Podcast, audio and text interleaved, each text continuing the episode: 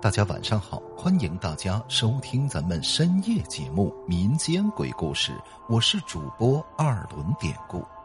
今天咱们要讲的这个故事名字就叫《瓷砖上的索命鬼》。那年我们家刚买的房子，什么地方都要装饰，在市场上有一家比较小的商店，我走进这家商店。映入眼帘的是一个印有古代女人的瓷砖她身上穿着红色的衣服，在小河边梳着头发。我当时觉着非常好看，就决定把它买下来。于是我就拿起瓷砖刚拿起来的时候，旁边的老板见到后，他脸上不禁露出惶恐，但紧接着那惶恐的脸又变回平常的表情。我到柜台前，对着女售货员问：“这个要多少钱？”“哦，应该跟旁边的瓷砖一样吧，三十块。”售货员把瓷砖包装给我，拿起包装袋走出商店之前，我用余光瞟了一眼那个老板，见到的是他的眼睛深深的望着我。我回到家。装修的时候，把新买的瓷砖拼在了浴室的墙壁上，只要一开门就能看见它。但是拼到墙上再看的时候，总觉着这个美丽的女人她笑的有些诡异。半个月过去了，没有什么变化，直到有一回，我凌晨两点下夜班，到家的时候，孩子跟妻子都已经睡了。我没有打搅他们，直接走到浴室，心想简简单单的洗洗就得了。站在浴室里，哗啦啦的水声响着。可是跟往常不同的是，今天我总是觉着有一个人在盯着我。我每次往后一看，只有那个瓷砖上的女人，那种越看越有些诡异的笑容，实在有些令我发毛啊。哦，好吧，我不看了，赶快洗澡，洗完赶紧睡觉。精神上的疲劳已经容不得我再多想了。洗完澡，倒在床上，眼皮也是渐渐的合上了。在睡梦中，我梦见一个女人在我洗澡的时候用手摸我的背，我一扭头，她竟然就用她那雪白的牙齿咬在我的脖子上。梦到这里，我就惊醒了，身上都是冷汗，心想可能是工作压力太大了，做一次噩梦也很正常，自己呢也就没有留意。可怪异的是，那天之后，我每次九十点钟回家直接睡觉，就不会做这种梦，但是每次我半夜回家洗完澡再睡觉的情况下，就总是会做这种噩梦。直到那天晚上，我又做了这个梦，再次被惊醒了。我终于鼓起勇气，直接走到浴室门口，心脏不停的加速跳着，慢慢的推开浴室的门，打开灯，看见瓷砖上的女人竟然不见了。突然，我身后有着一丝寒气渗入。我用余光瞟了一眼镜子，发现在我的身后居然站着一个穿着红色衣服的女人。仔细看过去，她泛白的眼睛夹着很多血丝，长长的舌头向我脖子的方向伸了过来。下意识的，我立刻转身躲闪，可回过身子再来看。发现其实并没有镜子中的女鬼。这，哎，精神压力太大了，以后再也不加班了。我摇摇头，拍拍脑门，打开水龙头，想洗洗脸，清醒一下。可水打湿脸之后，我抬起头时，却忽然发现那个红衣女鬼又出现了。此时，她的血红的手已经接触到了我的脖子。他脸上的笑容也是越发诡异起来，我再次吓得转身，可女鬼那长长的指甲已经插进我的脖子，随后而来的便是那尖利的牙齿向我的喉咙咬了过来。啊！我再次坐了起来。老公，你怎么了？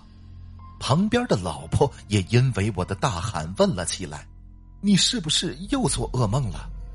老婆起身拍了拍我的后背说：“清醒一下，清醒一下，只是梦啊，睡吧，睡吧。”可是现在的我已经不相信这只是梦了，不对，一定是那个瓷砖的问题，一定是。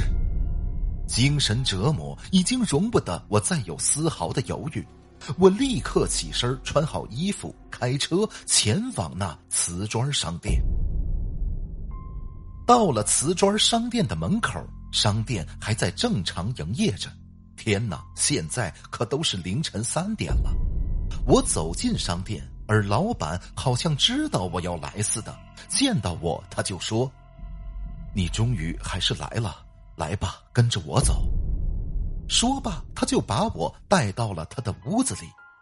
进入他的房间，映入眼帘的便是一张照片那照片上便是我每次梦到的那个女鬼，只是现在的这个女人并没有梦里的那么可怕。照片上她的笑容看起来很甜美。再看看周围，一个小炉子上插着三根香。老板，这是怎么回事难道他已经死了？